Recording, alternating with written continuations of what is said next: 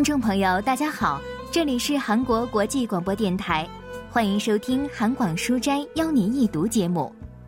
本周要为您介绍的是韩国作家朴花城的小说《书生太太》。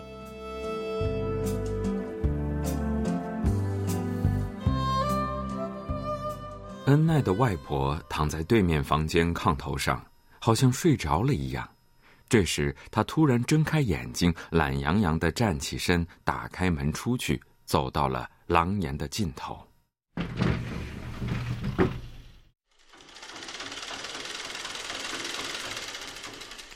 里屋传来缝纫机哒哒哒哒的声音。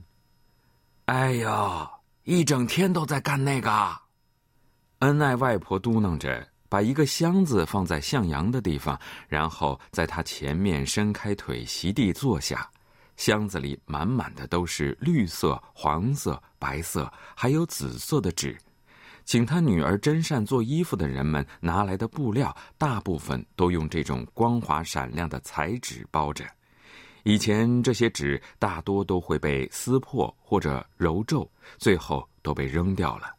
但现在老奶奶会把它们整理好，等攒到一定数量，就给了卖年糕的侄媳妇。为了表示谢意，侄媳妇每次都会塞包烟在她手里。书生太太您好啊！哎呦喂，是仁川学生来啦！天哪，是仁川学生啊！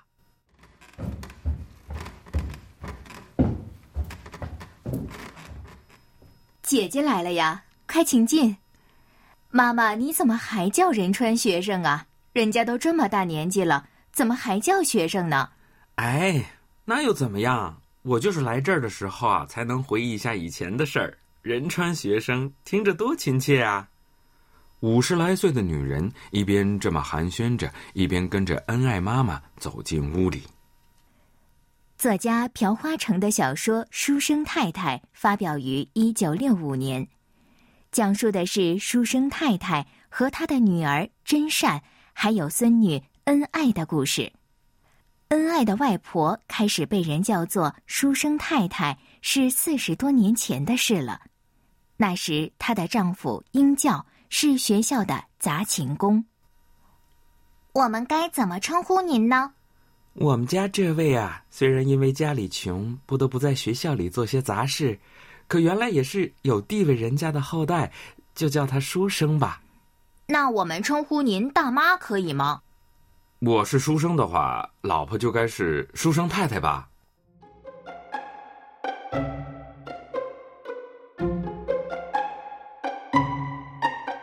学校的勤杂工负责各种杂事。比如打扫校园、开关校门和办公室的门，帮教职工们买他们需要的东西。说白了就是打杂的。学校建了新宿舍后，勤杂工因经教就想办法把妻子也叫来做了厨娘。两口子都在学校挣钱，所以虽然他们二人被学生尊称为书生和书生太太，但在学校里却仍然是英教。英教。英教在吗？每当听到人们用这种刺耳的声音大声喊丈夫的时候，他妻子总是很不痛快，恨不得捂住耳朵不听。不过，称呼英教妻子的时候，人们还是会比较尊重一些。英教夫人，英教去哪儿了？虽然心中万分气愤，但为了讨生活，他也只好硬生生的忍着。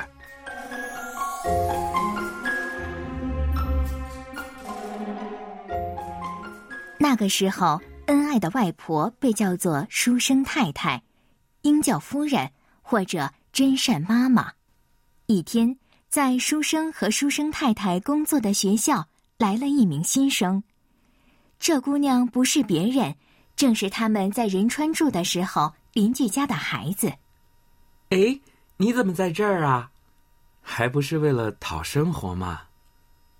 仁川学生的家里开着一家很大的肉铺，当时屠夫被看作是下等人。这个学生突然遇到了知道自家情况的人，很是吃惊。别担心，我们不说，没人会知道的。书生太太，谢谢您，我不会忘记您的恩惠的。仁川学生毕业后又上了专门学校，跟个有钱人家的儿子结了婚，过着富裕的生活。书生太太的独生女真善也从一流女子高中毕业，嫁给了一个有个好工作的男人。结婚七年后生下了恩爱，丈夫却因为急性肺炎离开了人世。那个时候，真善只有二十九岁。从那以后到现在，二十年来一直靠做针线活维持生计。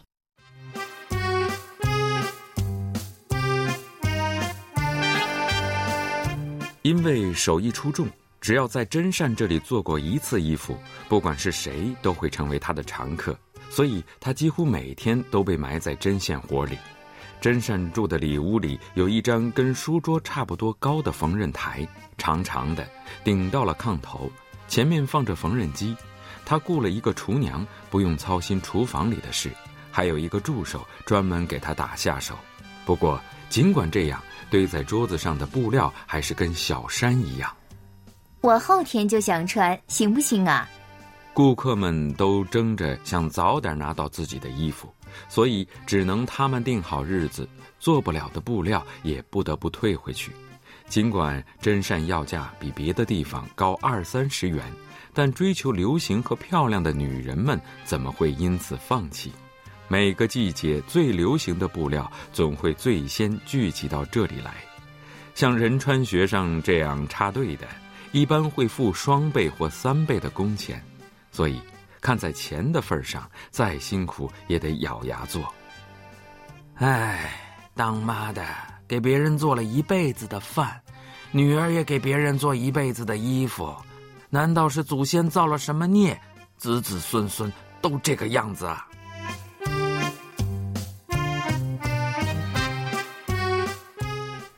书生太太看着年纪轻轻便守寡，整天埋头做针线活的女儿。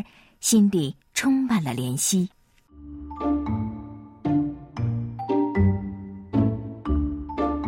也许是因为仁川学生一副不紧不慢的样子，所以这么有福气。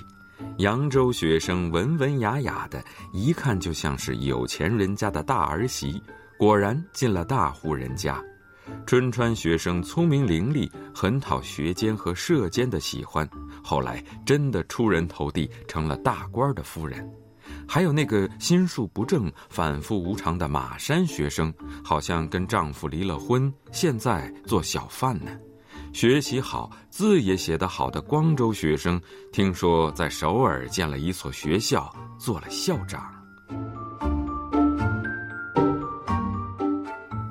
都说从小看到大，看来人们今后会是什么样，从小的时候就决定了。最近书生太太最发愁的就是自己的孙女恩爱，她希望恩爱能够遇到个好男人，过上不愁吃不愁穿的安逸日子，但恩爱却整天在妈妈身边转来转去，说要做西式衣服。恩爱啊。你妈再难也能供你好好上学，你干嘛非要做又苦又累的洋装裁剪呢？外婆，你也真是的，我跟妈妈不一样，我不仅要做洋服，还会设计研究的。什么设计？没人听了该笑了。研究能干什么？白天黑夜的研究个鬼！外婆，你又来了，只要我成功了。我妈马上就可以把这些家事儿都扔掉，穿着我做的洋装享福了。净说疯话！虽然不太清楚恩爱在说什么，但他让妈妈不必再干这针线活，还要亲手给她做衣服穿的话，老人家还是爱听的。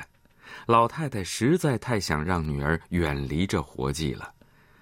我给别人做了一辈子的饭，你妈给人做了一辈子的衣服。你难道也想给人做衣服做到老吗？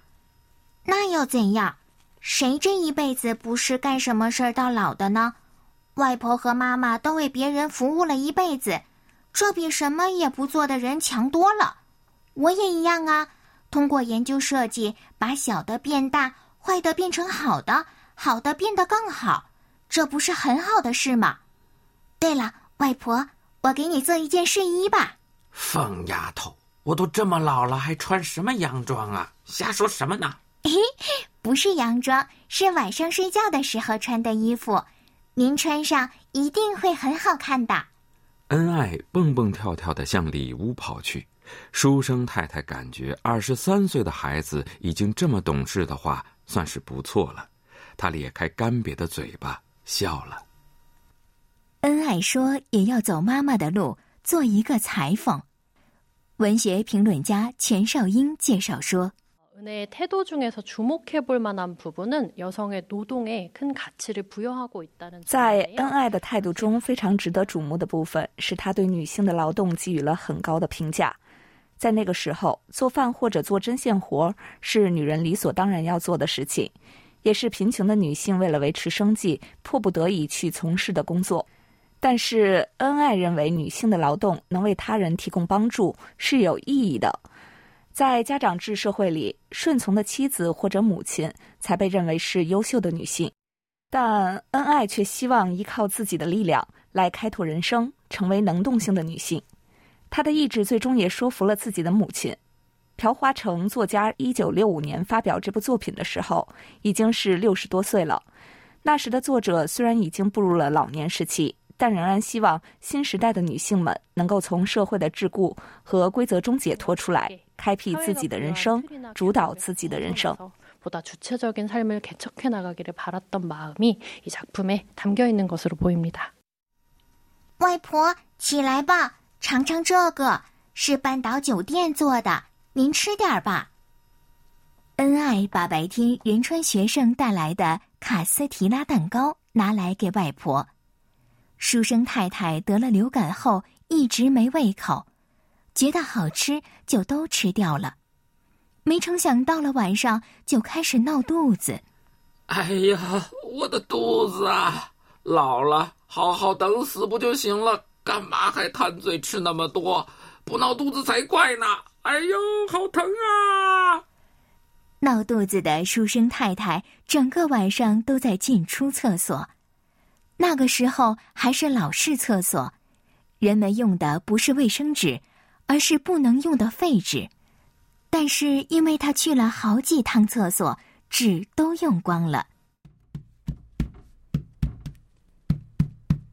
书生太太进了房间后没有开灯，就摸索着找到白天另外放好的纸，拿去用了。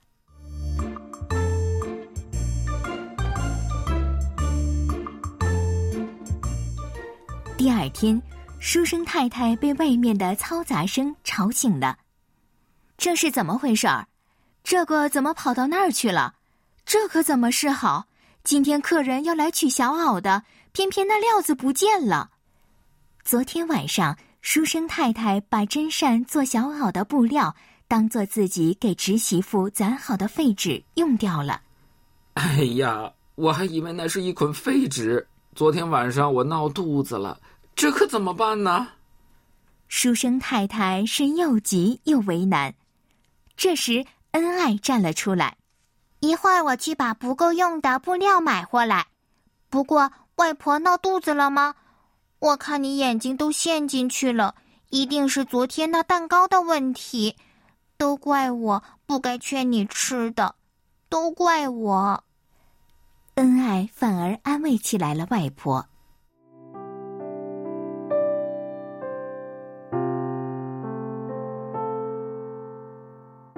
恩爱啊，你看看李琛是不是也沾上土了？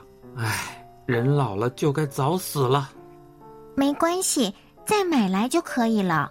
会花很多钱吧？不会的，弄脏的布料我可以用的，一点都不会浪费。不用另外花钱，多好啊！用那能做什么呀？什么都能做啊！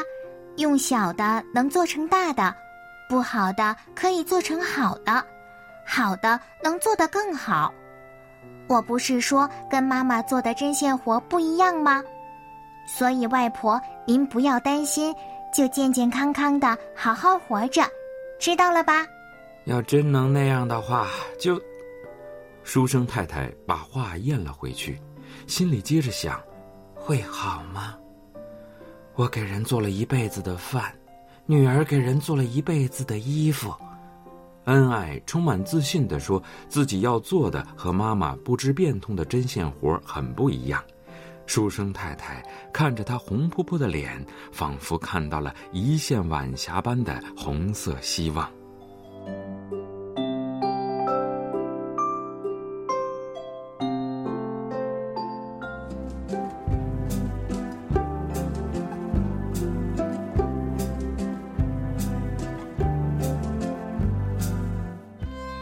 众朋友，今天的韩广书斋邀您一读节目，为您介绍的是韩国女作家朴花城的小说《书生太太》。